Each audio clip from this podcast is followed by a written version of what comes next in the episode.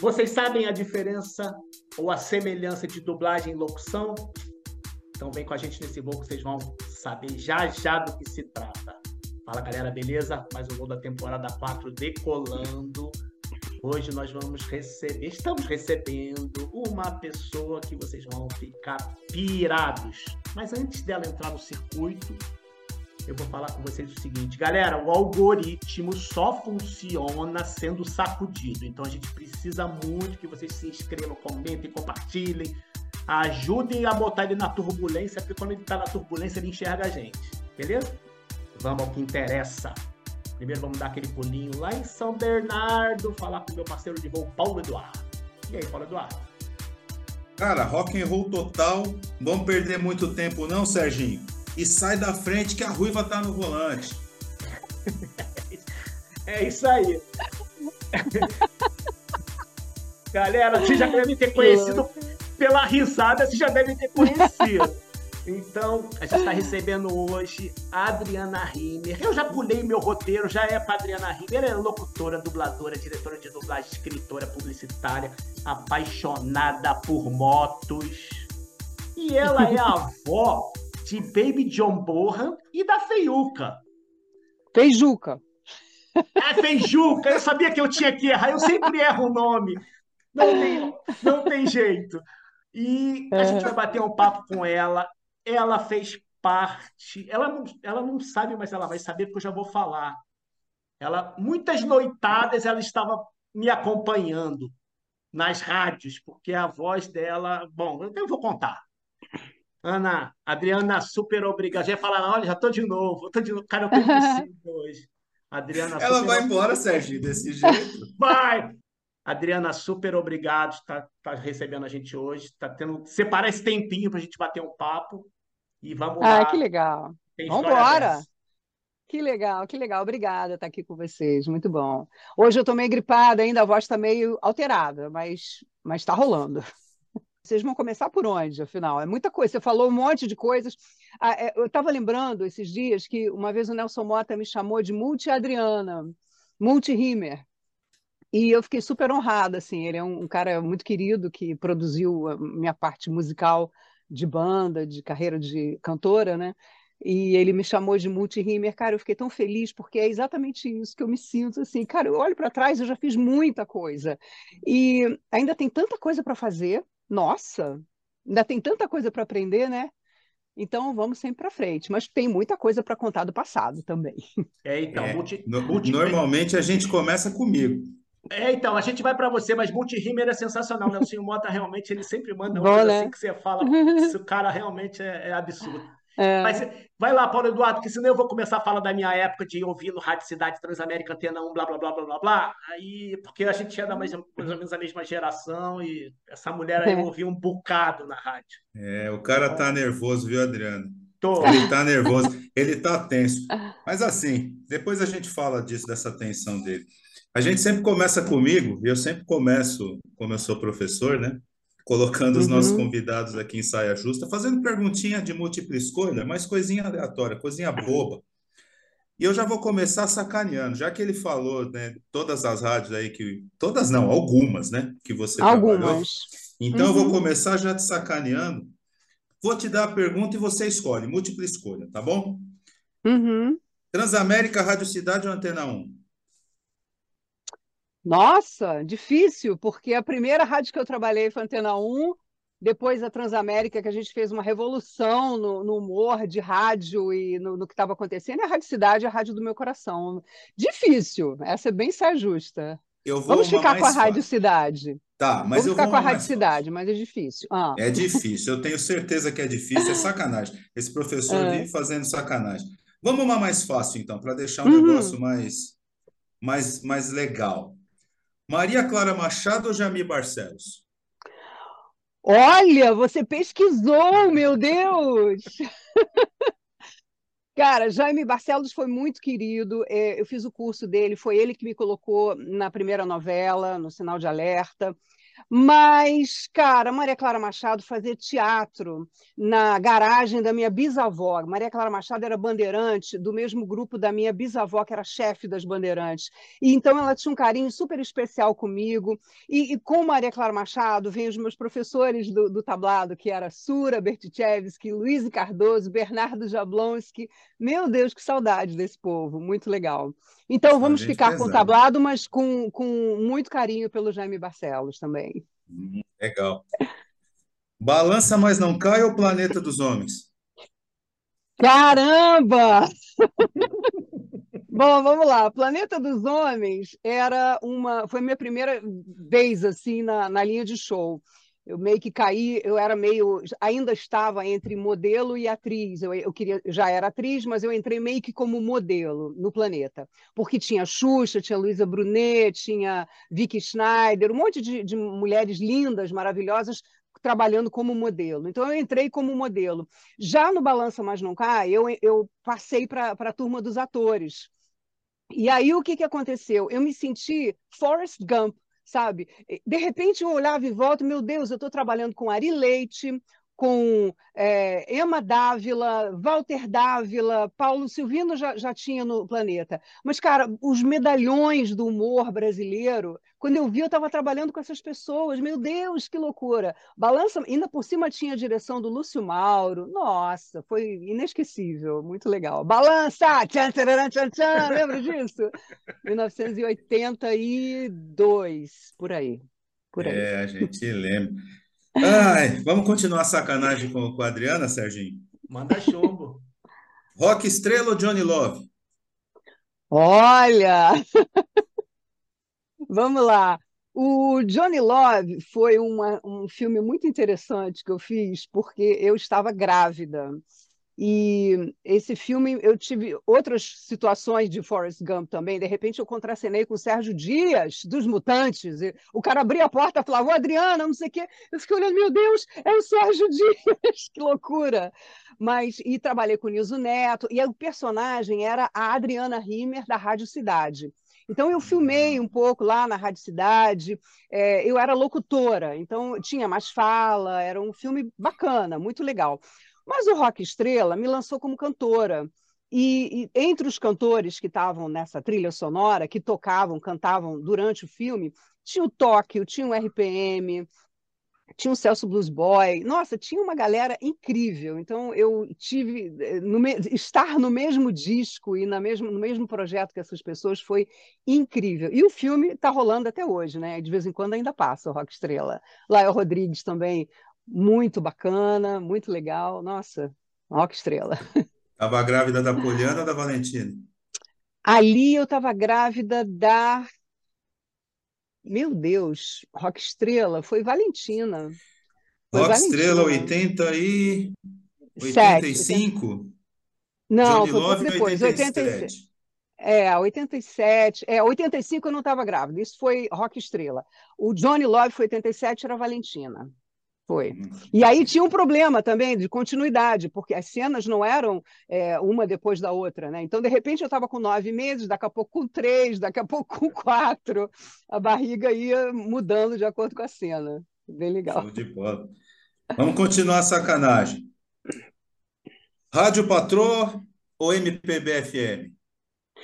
Caramba! MPB FM foi um desafio porque a gente estava fazendo a, a Rádio Patroa, a Rádio 9 FM, que era uma rádio super popular, e no dia seguinte, olha, a gente vai mudar para MPB FM, que é uma rádio chique, uma rádio é, classe A e que tem fala dos músicos e era muito bacana porque primeiro as músicas eram maravilhosas, né? E segundo que você falava também o nome do compositor, que eu achava o máximo. O coordenador era o Júlio Biar e ele fã de música popular brasileira Cara, ficou muito bacana o projeto da MPB, foi muito legal trabalhar, mas o Nova, a Nova FM, que era a Rádio Patroa, também foi a oportunidade que eu tive de virar dona de casa, amiga, fazer um tipo de rádio que eu nunca tinha feito, né? Sempre trabalhei com rádio jovem, de repente eu estava trabalhando com rádio popular, foi emocionante.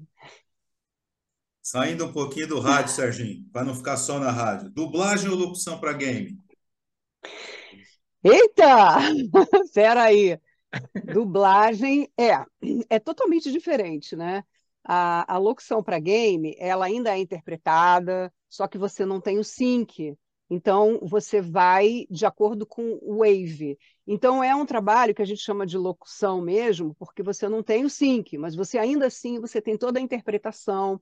Eu fiz um personagem que morreu recentemente no Destiny 2, que é um, game enorme, que era a, a Amanda Holliday e ela era uma pessoa, no final, ela ficou uma pessoa dramática, melancólica, e tudo é, era mecânico, era um boneco, né? Você não vê nada, ainda por cima, antes de, na hora de gravar, às vezes aparecem assim, algumas referências de imagem para você, mas você não vê nada.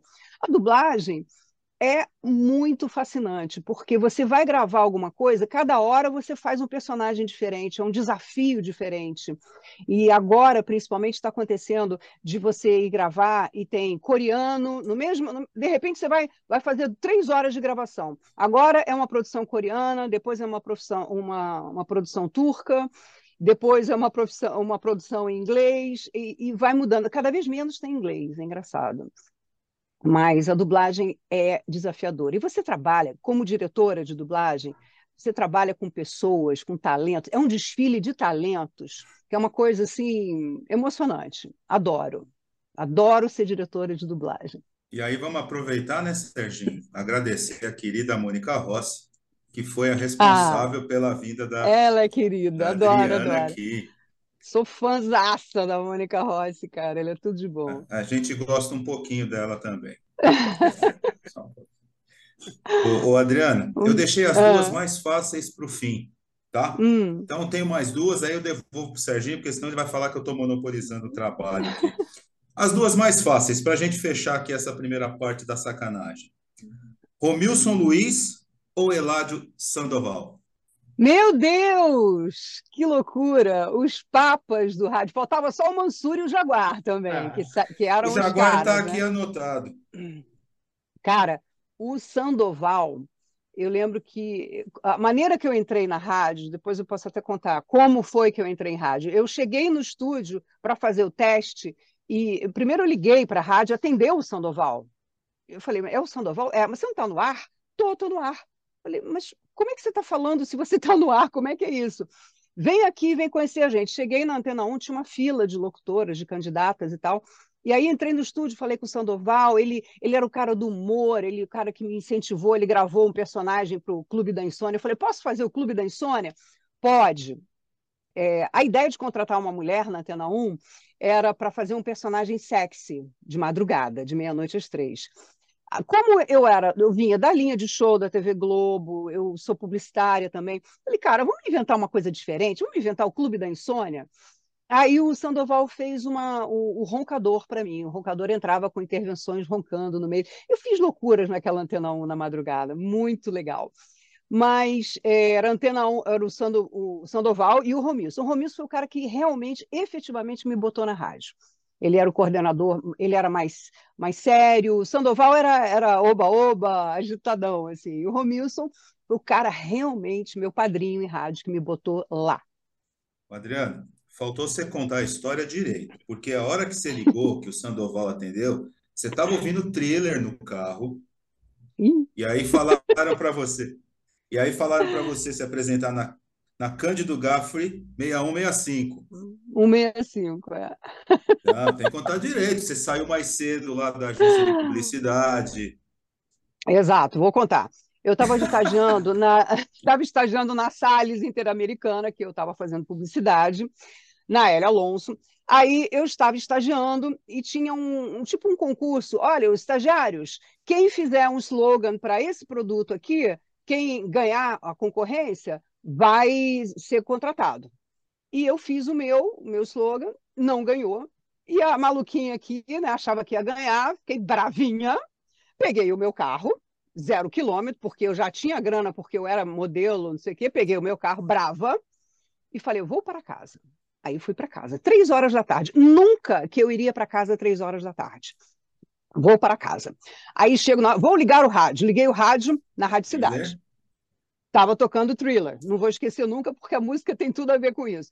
Tocou thriller. Aí acabou a música, veio comercial, eu mudei para Antena 1, que era uma do lado da outra. Que eu mudei para Antena 1, estava o Sandoval dizendo que estavam precisando de uma locutora.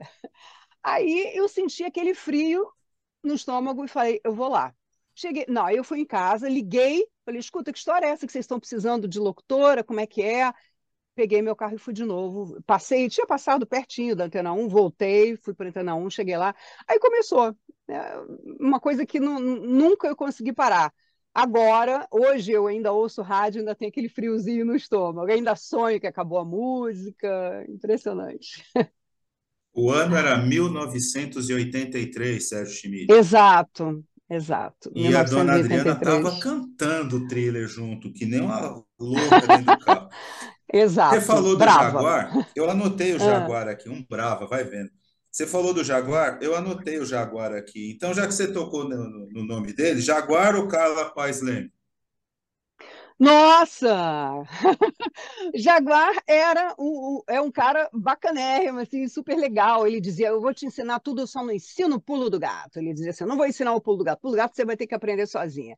E ele me dava mil dicas, era, ele, na Antena 1, tava, no final, quando o Sandoval saiu, ficou ele à tarde e o Romilson antes. Então, acabava que eu interagia muito com o Jaguar. Ele foi muito fofo comigo. E a Carla Paz Leme, não tenho o que dizer, cara, ela é minha madrinha de casamento. Ela é a pessoa, uma querida de, desde a Transamérica, da Radicidade, amiga mesmo, assim, aquela pessoa que. amiga pessoal.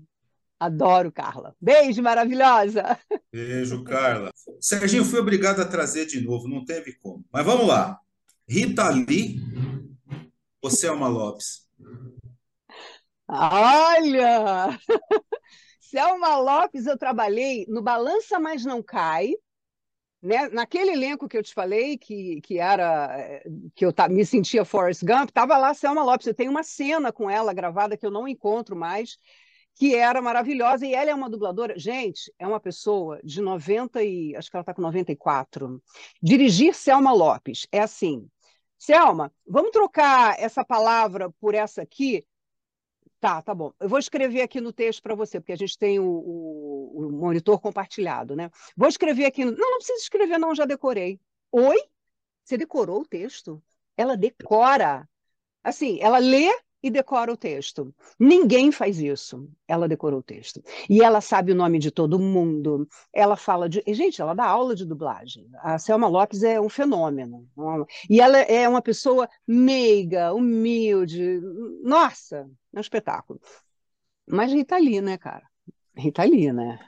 O que, que eu vou dizer? Ah, eu sou noviça Rita... de Rita. Eu tive banda de, de Rita, Rita Lee. E, cara, a Rita Lee foi a única. Olha, eu já entrevistei Paul McCartney, Sting, Santana, dos internacionais, tá? Pessoas que todo mundo treme. Cara, Paul McCartney, todo mundo treme. Eu fui entrevistar a Rita Lee, eu fiquei muda. A Rita Lee, legal, rádio, né? Eu assim. É, eu também tenho um programa de rádio em São Paulo. E eu assim, não conseguia falar. Nunca aconteceu isso comigo, eu travei. Aí, quando acabou a entrevista, que eu fui lá falar com ela, mas eu parecia uma idiota, burra, meu Deus, é quando você emburrece totalmente.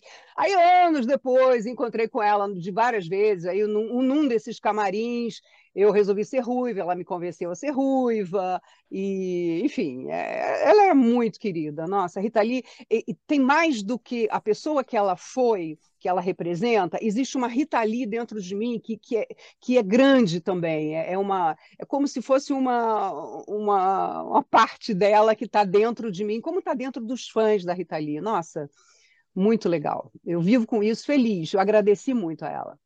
Deixa eu só perguntar mais uma coisinha para passar para você, Sérgio, que tem a ver com isso que a Adriana está falando. Continuam te parando na rua perguntando se você é a Rita Lee? Nossa, você acredita? Outro dia mesmo, eu estava andando, não sei aonde, uma mulher na rua, uma, uma, moradora de rua, assim, do nada. Eu andando na rua, ela falou: Olha a Rita Lee. Falei, gente, que coisa, né? A Rita Lee, ela era baixinha aqui, ela batia aqui. Eu tenho foto com ela, eu grandona. Nem sou tão alta, mas ela era minhonzinha, ela era mais magrinha. E, na verdade, eu acho que é o, o, o espírito, assim, o, alguma coisa que tem o cabelo, né? Sei lá, o cabelo. Ah. Cara, fazer o Clube da Insônia foi muito divertido. Eu, eu inventava a historinha do Chapeuzinho Vermelho pornô, a Chapeuzinho Vermelho Tarada, ou a Cinderela viciada em remédio para dormir. Cara, eu inventava mil, eu escrevia, porque ao mesmo tempo, eu fazendo publicidade, eu sempre gostei de escrever, eu já publiquei livro, aliás, dois. Então, é, eu sempre gostei de escrever as minhas produções, já fui produtora também de rádio. Então, eu escrevia altos textos para o Clube da Insônia. Eu tenho, acho que não tenho, não, não devo ter mais, acho que não. Mas eu escrevia na minha maquininha de escrever. Eu fiz curso de datilografia, tá? Então, eu, eu sei fazer. Eu a também. SDFG. A SDFG. A SDFG, POI-Y, curso TED, tinha no Rio de Janeiro, era um curso famoso. É, Serginho tá, tá alucinado, Adriana, tá semana inteira falando para mim, eu ouvia, eu ouvia. É. Mas é bizarro, cara. Daí, essa, é que ela não sabe, tipo assim, ela é uma, ela é, ela marcou a minha geração total, cara. Porque a gente é da mesma geração, mas tipo, eu, eu tava hum. do lado do ouvinte, né? Então é. Não é possível que ela é da sua geração, Sérgio. Eu, eu acho é que eu sou mais velho um pouquinho. Muito mais, muito é, mais. Mas eu peguei. Não, ela... não é muito mais, não é muito mais, porque eu hoje em dia eu tenho assim orgulho, orgulho de dizer a minha idade. Aliás, a Rita Lee me ensinou uma coisa interessante, ela aumentava a idade dela para todo mundo achar que ela estava ótima. Eu não preciso aumentar a minha idade, eu tenho orgulho de dizer eu tenho 61 anos. Estou é, feliz. Eu tenho 62. Não parece. Então, eu pareço 80, mas tipo assim, eu, sou, eu tenho 62. É, cara, tô... porque se eu não tiver a minha idade, eu não vou ter. Como é que eu vou ter feito tanta coisa que eu fiz? Impossível, né? Não, até a minha geração. Você, até porque quando né? você vai lá, balança mais não cai, planeta. Aí você. Opa! Né? né? Exato, a novela Sinal de Alerta, cara, eu tinha 14 anos. Como é que eu poderia anos. fazer? Né? Como é que eu poderia fazer isso? Uma novela em 1978, sei lá, quando é que foi. Então tem que, tem que ter a minha idade para poder ter vivido tudo que eu vivi e ainda querer viver mais. Vamos embora. Vambora. Aliás, Serginho, eu não sei o que você vai falar, mas eu tenho um negócio aqui para perguntar depois para a Adriana do, do, sinal de alerta. Vai daí. Vai do sinal de alerta, então. Aproveita e embala. Vou do sinal de alerta? E eu, então e eu, tá. Adriana, sinal de alerta, para quem não sabe. Adriana, e eu que estou empolgado. Não, é que ela tá me dando os ganchos, eu tô olhando minhas anotações aqui, Sérgio. Sinal de alerta, para quem não sabe, era uma novela das 10 horas, das 22 horas. E a Adriana tinha 14 anos na época. Uhum. A minha pergunta para você é a seguinte, Adriana. Você ficava brava que a dona Ana Maria não deixava você assistir porque era às 10? Cara, muito brava. Mas eu acabava sabendo de tudo na gravação porque eh, minha mãe ela, ela me acompanhava na gravação, ela, ela que assinava tudo, ela que ia comigo para o camarim. Sabe que o mais curioso é que o, o, meu namorado na novela era o Luiz Armando Queiroz que tinha estudado com minha mãe na faculdade. Então estava tudo mais ou menos em casa, assim. Eu acabava sabendo mais ou menos o que estava acontecendo através dos atores, alguém que me dava algum papo, um maquiador. Imagina, nem me dava muito papo uma menina de 14 anos que acabou de sair do tablado. Ah, era do tablado, sabe? Então era, era bem diferente, assim. Uma, eu, na novela das 10, uma menina, e eu era namorada de um cara, quer dizer, não era nem criança, já era adulta na novela. Né? Mas era assim, foi, aconteceu. Eu não vi a novela, não vi, não podia.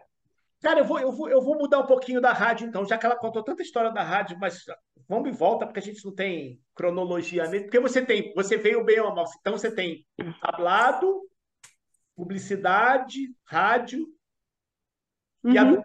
E a dublagem, como é que caiu a dublagem no teu colo? Porque eu não sabia, a parte da dublagem eu descobri recentemente, eu vou te falar que eu não sabia. É, a dublagem veio devagar, né? Eu tenho, tem duas coisas que, que a gente não mencionou. Uma é a adrenalina marketing promocional, Adrenalina Marketing Criativo, que é a minha empresa de marketing, que existe há 25 anos, já fiz um monte de ações. Essa adrenalina, eu tinha, ela ficava no Condado de Cascais, num espaço bacana, lá numa sala legal, a gente trabalhava bastante, e eu resolvi montar um curso de locução lá para dar uma agregada. Eu tinha uma sala sobrando, vamos fazer um curso de locução, montei uma rádio web, na época nem tinha isso, e foi uma novidade. É, aí um belo dia encontrei pelo Orkut um amigo meu, locutor, que tinha trabalhado comigo na Rádio Transamérica do Rio, mas que morava em São Paulo e tinha uma empresa de dublagem em São Paulo. E ele disse: Olha, eu tenho aqui uma produção que o cliente quer que duble no Rio. Eu posso alugar o seu estúdio? Porque o meu curso de dublagem tinha sala de aula, tinha um estúdio. Falei, cara, pode, o curso está indo meio devagar, pode, vem aí, aluga aí, tudo bem. Aí ele alugou meu estúdio, trouxe equipamento, começou a vir um monte de dublador para fazer, era everybody, todo mundo odeia o Cris, que está passando até hoje, eu acho. E então os dubladores entravam e saíam, era assim uma sinergia da adrenalina com é, esse, essa empresa desse meu amigo. No final, logo depois ele terminou a empresa, ele saiu da sociedade de São Paulo com os sócios dele lá, deu alguma coisa, e ele resolveu se mudar para o Rio de Janeiro e investir, porque os clientes estavam aqui. Então ele começou a crescer e aí no final ele, a gente construiu mais um estúdio no, no andar de cima da sala. No final eram três estúdios e adrenalina lá embaixo e a produção misturada, a produção da adrenalina, a produção com a Sérgio Moreno Filmes. E, enfim, foi uma sociedade muito legal. E aí ele me chamava para fazer uma pontinha e outra e tal. E, e eu trabalhando com outras coisas. Aí um belo dia, ele separando, eu separada, a gente acabou saindo junto, não sei o quê, casei. Ah, isso já tem 10 anos que a gente casou. E nisso a gente trabalha junto, nós somos dois capricornianos que funcionam muito com o trabalho. Estamos trabalhando juntos e no final a dublagem tomou conta de mim de uma maneira, ainda mais depois da pandemia. Durante a pandemia comecei a traduzir, já estava dirigindo, mas comecei a traduzir também. E é muito, muito legal quando você traduz dirige e até atua também. É bem legal, porque você faz o trabalho completo. Não é sempre que você pode fazer isso. Agora, por exemplo, eu não estou podendo traduzir, não dá tempo. Mas é, aí eu comecei a fazer um personagem, outro personagem, comecei a fazer. Aí comecei a fazer protagonista, nananã, mas eu nunca dublava fora da empresa porque eu tinha adrenalina, né? Aí chegou um momento que eu falei: não, agora eu quero dublar por aí. Aí comecei a dublar nas outras casas fui super bem recebida. Nossa, as pessoas estão, é, os diretores, que na verdade são dubladores, que também dublam com a gente, são muito carinhosos comigo, me chamam para trabalhar várias coisas, vários personagens diferentes. Nossa, me sinto assim muito acolhida no mercado. Estou muito feliz em dublagem. É, dublagem é um meio sensacional. Eu conheço, quer dizer, eu conheci a Mônica, que eu não conhecia, mas eu conheci, eu sou amigo do Luiz Mota. Uhum. Então, Mota, que legal. o Mota, o Mota é que apresentou a Mônica para falar, ó, conversa uhum. com a Mônica. Eu até falei com o Mota uhum. ontem, perturbei Olha. ele. Alô, ele... Mota, e aí? Motinha gravou muita gente, muita coisa comigo, porque ele fazia muita locução é. para minha produtora, uhum. né? Então, é, virou um grande amigo. Mas meio de dublagem eu conheci muita gente bacana. Tipo, a gente gravou com a Miriam Fischer também recentemente. Ah, a Miriam Fischer é sensacional, gente. O que é a Miriam Fischer? Nossa, eu gravei com ela, eu dirigi uma série chamada Black Box, que ela era uma mulher meio psicótica, meio louca, mas não parecia, e ela conseguiu pegar a nuance do personagem. Nossa, eu e ela, a gente viajava no, no tema, sabe? Antes de gravar, a gente ficava conversando, batendo altos papos. Tem certas pessoas que na vida da gente você encontra, e sabe quando o santo bate assim? A Mônica é uma, a Miriam Fischer, Flávia Fontinelli. Gente, tem. Nossa, como eu te falei, eu me sinto muito acolhida nesse mercado. Estou muito contente. A, a adrenalina era da década de 90, né? É, a Adrenalina era o programa que eu tinha na Rádio Cidade em 1987 e fez o maior sucesso. No final, o que, que aconteceu? O, a Transamérica resolveu registrar esse nome em São Paulo. Uhum. E a gente fazendo o programa na Rádio Cidade do Rio. Mas eles disseram: não, a gente não vai usar no Rio. No final, acabaram, a, o meu programa acabou. E quando eu já estava de volta na Transamérica, porque era um tal de ida e volta de rádio, eu já estava na Transamérica do Rio de novo, e eu fiquei sabendo que eles iam botar o programa Adrenalina no Rio. Eu não fiquei muito feliz, não, porque eu me senti. Era um programa dance, que não tinha nada a ver com o programa que eu fazia na Rádio Cidade. Eu fiquei assim, ok, tá, não tem nada a ver comigo, deixa para lá e tal. Eu estava fazendo meu programa na, na, Transamérica. Mas hoje em dia tem, eu acho que ainda tem o programa Adrenalina, que eu digo que é meu merchandising para minha empresa, acho ótimo.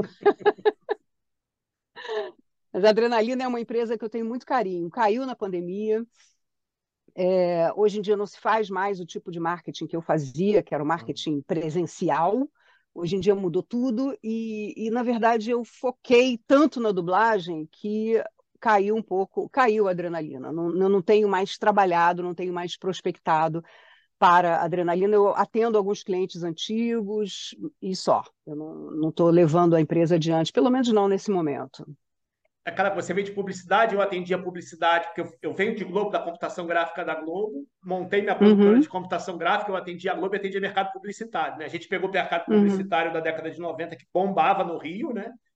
Aí os paulistas vieram aqui, começaram a tomar as contas todas, começaram a levar as contas uhum. embora, o mercado publicitário foi morrendo, e aí eu fui para o mercado corporativo, foi mais a linha do que eu parti em cinema. E eu entrei muito forte em uhum. cinema. Então, é, eu... Nossa, publicidade era tão legal nos anos 80, né? Cara, que legal. Adoro as propagandas dos anos 80. Eu, como modelo, eu fiz várias. Nossa, campanha da Mondane Quartz, aquele relógio. Imagina, relógio pulso. um monte de propaganda da Mesbla, eu fazia um monte. E depois como locutora também, porque uma coisa parece que está tudo ligado, né? Eu era modelo, depois fiquei atriz, aí voltei para cá e comecei a fazer locução. Aí quando eu olho, de repente eu estava no Shoptime fazendo apresentação, eu abri, inaugurei o Shoptime que misturava o lado atriz com o lado de locutora e apresentadora, e de repente eu estava no Sem Censura, debatendo coisas totalmente aleatórias. Nossa, que delícia! É muita história. Agora, o Shop, é o Shop, só um pouquinho, Serginho. O Shoptime era você e o Ciro Bottini? Isso, tinha eu e o Ciro Bottini fazendo CD Mania, que era sobre música, e eu apresentava também sozinha o TVUD, que era sobre utilidades domésticas né? O Ciro Bottini, muita gente não sabe, ele também era, ele também é do rádio. Né? Era né? da também Transamérica, é ele era radialista. É, é muito fácil para o radialista entrar num programa ao vivo. Eu trabalhei também na TV Rio, na época do Walter Clark, na segunda, a última etapa da TV Rio nos anos 80, e ele fez uma programação parecida com o que tinha sido há mil anos atrás. Então, eu tinha um horário, como se, como se fosse um horário de rádio, que era de 5 às 7 da noite, 5 da tarde às 7 da noite, e era ao vivo. Então, era como se fosse um programa de rádio. Você chamava o jornalismo, fazia entrevista, e era tudo ao vivo. Então, eu tenho essa experiência. O, o locutor de rádio, que tem essa, essa coisa do ao vivo, é fácil para gente. Algumas pessoas né? tem mais facilidade, vamos dizer assim. Pode trabalhar na parte de locução com, com o Jorge Ramos? não cheguei a trabalhar com Jorge Ramos, não. Conheço, conheci o Jorge Ramos, claro, mas não, não cheguei a trabalhar com ele, não. Admiro muito o trabalho dele, mas não cheguei a trabalhar. É, só curiosidade mesmo. Eu imaginei que não tinha, mas tipo, é. Jorgito era sempre uma referência, né? Todo mundo fala. Tinha Nossa, gente, ele que, foi, marcou gente, uma época. Tinha gente a pavor é. dele, né? Publicidade, então, eu, eu tive muito contato é. com ele nessa época e eu, era divertidíssimo ver ele gravando publicidade, que às vezes ele recebia o roteiro, o texto, né? Aí ele olhava e falava assim, como tá, eu não gravo. E ele não gravava, porque tinha erro de português e tudo. Ele, ele, ele falou assim, é. como está, eu não falo. Aí ele mexia no texto, mandava para gente. Cara, ele tinha aquele vozeirão, né? E aí você vai olhar o cara super simples, era um cara assim, super tranquilão, assim, que você não. Você anda na rua, você não diz, pô, esse é o cara do cinema. Não, de jeito nenhum, né? Ô, ô Adriana, você tem saudade dos jogos de peteca lá nos estúdios da, da Transamérica? Cara, a gente pintou e bordou todas, todas na Transamérica. Isso foi na, na, Eu ouço muita gente falando da Rádio Fluminense, que marcou a minha vida. Eu não fui da Fluminense, nunca trabalhei na Fluminense, mas marcou a minha, a, a minha pré, a, meu período pré-rádio. E até baseado nisso, acho que, que eles resolveram contratar a mulher na Antena 1. Mas, cara, a Transamérica, ela fez uma revolução no humor que a gente podia fazer tudo. A gente tinha uma pessoa, que era o Eduardo Andros, que dizia: crianças, vão para o play. O play era o estúdio, era, um, era uma sala gigante que tinha uma, um basculante, não tinha acústica nenhuma, um basculante, tinha a mesa de som e um espaço aqui, um, um fundo enorme. Então, o Casobé e o Rui Jobim Casobé está no ar, inclusive, ainda na, na, positividade, ele continua no ar. E o Rui Jobim, eles ficavam. O Rui Jobim era depois do meu horário, e o Casobé antes do meu horário. Ficava todo mundo na rádio. a gente não saía de dentro da rádio, a gente adorava. Então, um chegava antes e o outro ficava depois. Aí eu estou bem falando ali, daqui a pouco os caras estão jogando peteca. Aí, daqui a pouco, tinha uma promoção que era uma lambreta. Eu não sei de quem era essa lambreta, eu acho que era do Finis África, que a gente ia, ia sortear a lambreta. E tinha a onda de, de repente, enquanto o outro está falando, ir lá e ligar a lambreta. Sempre tinha alguém ligando a lambreta enquanto eu ia falar. Tinha umas coisas assim, cara, a gente fez uma vez um concurso, inventava as coisas mais loucas. Eu fazia um concurso para ver quem me traz aqui um peru, porque tinha um personagem que eu fazia, que era Madame Erotides Durão, que era uma sexóloga tarada. E tinha Mary Help, que era uma mulher que também super sexy, era tipo uma atriz pornô. E, e aí a gente fez uma promoção da Madame Erotides Durão, que você ganha, você traz um peru é, que você ia ganhar algum brinde da rádio, sei lá. Cara, trouxeram quatro perus. Cagaram o corredor da rádio inteira. As pessoas levaram peru para uma emissora de rádio. E acontecia assim: a gente fazia é, os comerciais hilários, porque eu, publicitária, entrei na rádio falei: ah, vamos inventar aqui, como não tem break comercial, vamos inventar os comerciais. O Eduardo Andros, beleza, pode fazer. Aí inventei pílulas de vida do Dr. Bode, aquelas que entram pela boca e saem por onde pode. E também é, descascadores de azeitonas Prilux. Como é que você vai descascar azeitona? Não tem, né? Enfim, desentortadores de bananas Eretum. E por aí vai. E tinha o, o transástico, que eu falei também. Eu sempre gostei dessa coisa da sátira, né? Eu falei, vamos fazer o transástico? Entrei no estúdio da Transamérica, que era estúdio de música de verdade, e estava gravando grafite, lembra? Mama, mama, Maria, nananana. Eles estavam lá embaixo gravando.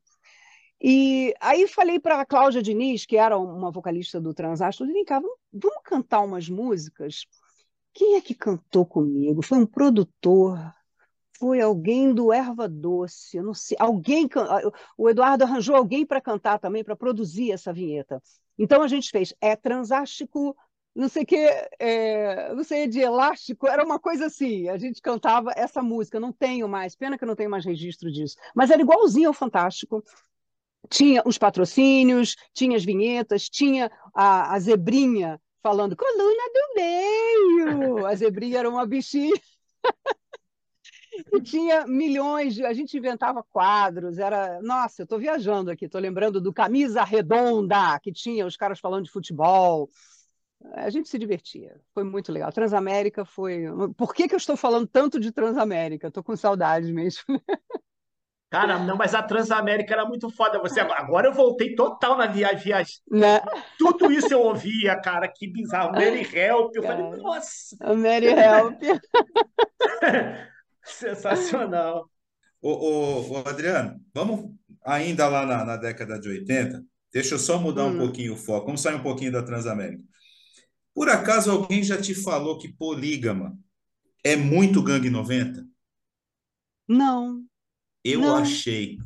Eu achei, é eu ouvi e falei, caraca, mano, é muito gangue 90 essa música. Nossa, ninguém me disse isso nunca. Que louco. Então eu tô viajando, mas eu achei é. muito gangue 90. Olha. Que engraçado. Na época, é, é, a ideia era assim, empoderamento feminino. Ninguém falava muito nisso, né? As meninas eram todas muito, as músicas eram todas muito românticas e uma mulher dizer que era polígama, na verdade seria é, a expressão para mulher nem é essa. É... Ai, meu Deus, esqueci. É, polígama é para homem, a mulher que tem vários, vários maridos é outro nome. Então, não existe mulher polígama. Mas ficou porque era um, uma palavra conhecida, as pessoas sabiam o que era e tal, então ficou. E foi muito legal. Não, ninguém nunca me disse, que legal. Cara. Serginho, depois ouve, se você não ouviu. E aí depois você me disse se eu estou viajando ou se realmente é muito Gangue 90. Me lembrou ah, muito é. Gangue 90, assim, a pegar. Assim, né, cara? As músicas dos anos 80 tem muito aquela levada daquele baixo, aquela coisa, é muito tem, característico, tem. né? Tem aquele solinho de guitarra no meio, tem aquela bateria, tutum, tutum, tutum, aquela coisa bem. Nossa, é muito marcante, né? A galera mais nova que, que acompanha a gente, que não tem a menor ideia de quem é Gangue 90, que não tem a menor ideia de quem é do que é, né? Planeta dos Homens. Vai pesquisar, tem YouTube para isso. Nossa, que honra! Se, a gente, se eu for parecida com a Gangue 90, se a música é parecida, se lembra, eu fico muito honrada, porque olha, ah, eu sou super que... fã. Polígama foi produzida pelo, pelo, Nelson, pelo Mariozinho Rocha e Raptar Você pelo Nelson Mota. São dois presentes que eu ganhei. Que a gente tá. não está falando aqui, né, Serginho? Foi um é. compacto que a Adriana gravou. Que é. agora eu já não sei o ano. Bom, e aí, Paulo Eduardo, como, como disse Tony Platão, a gente, lembrando, galera, que compacto é o atual single, para vocês entenderem do que, que a gente fala compacto. Mas é um single de dois lados, com duas músicas. Isso aí. E às, e às vezes era duplo, com quatro. Sim, às vezes era duplo. O meu compacto tinha encarte. A CBS investiu numa galera, é, olha, é, eles investiram em alguns, algumas bandas na época. Eu estava na mesma leva do Eletrodomésticos e do Front. O Front é onde estava o Rodrigo Santos, que, que depois fez Barão, que tá, agora está com carreira solo e tal. E a gente fazia playback junto nesse no subúrbio do Rio, aquelas coisas de fazer chacrinha, tem que fazer playback, aí fazia quatro, cinco, seis playbacks pelo Rio de Janeiro afora, voltava com uma pilha de dinheiro desse tamanho, assim, tudo em nota de trocadinho. Nossa, que loucura. Muito bom. E, aliás, quem não sabe quem é Finis África que ela falou também, vai pesquisar, que é uma puta banda dos é, anos 80. É verdade, é verdade. Boa banda. Anos 80 teve muita gente foda, cara, muita gente foda. Putz, era, um, era uma época que fervilhava essa coisa de, criativa de música, arte geral, né? Eu acho que era uma coisa assim insana. Cara, eu, eu tenho que concordar com você, mas eu fico pensando, é, na época dos anos 80, o meu pai dizia a mesma coisa. Cara, essas bandas não tem nada a ver, boa era a banda do meu tempo. Eu falei, cara, será que a gente está velhinho assim? será que a gente está nessa? É, é, é, hoje em dia tem outras pessoas, outra, outra cultura, não é, não tem nada a ver com a, cultura dos anos 80, mas tem outras coisas que estão acontecendo, né? Sei lá. Não são tão divertidas, vai. É, pois é. A gente é suspeita, Adriana. A gente já teve aqui Evandro é. Mesquita falando sobre década de. Evandro é mais velho um pouco. Evandro, então, cara, ó, não acredito. Ele contando as histórias da época dele, 80 e tudo, você fala, cara, a gente não estava errado, não. Cara, só o Asdrubal. Como assim, Evandro? Pô, o Asdrubal. Agora vem cá, Adriana, mas a música veio e sumiu, não, não te. É, eu, eu montei uma banda de Rita Lee, né? A Noviças de Rita. E a gente estava fazendo uns shows por aí antes, do, antes da pandemia. Mas aí a pandemia veio, uma das meninas é, teve neném, foi morar em Itaipava, outra está fazendo show por aí, nananá, e, e assim, tudo bem. Tem coisas que, que passam, assim. Eu acho que teve um momento na minha vida que eu tive que optar entre seguir com a banda ou ficar em rádio. E eu vi que, como cantora, eu era uma ótima locutora.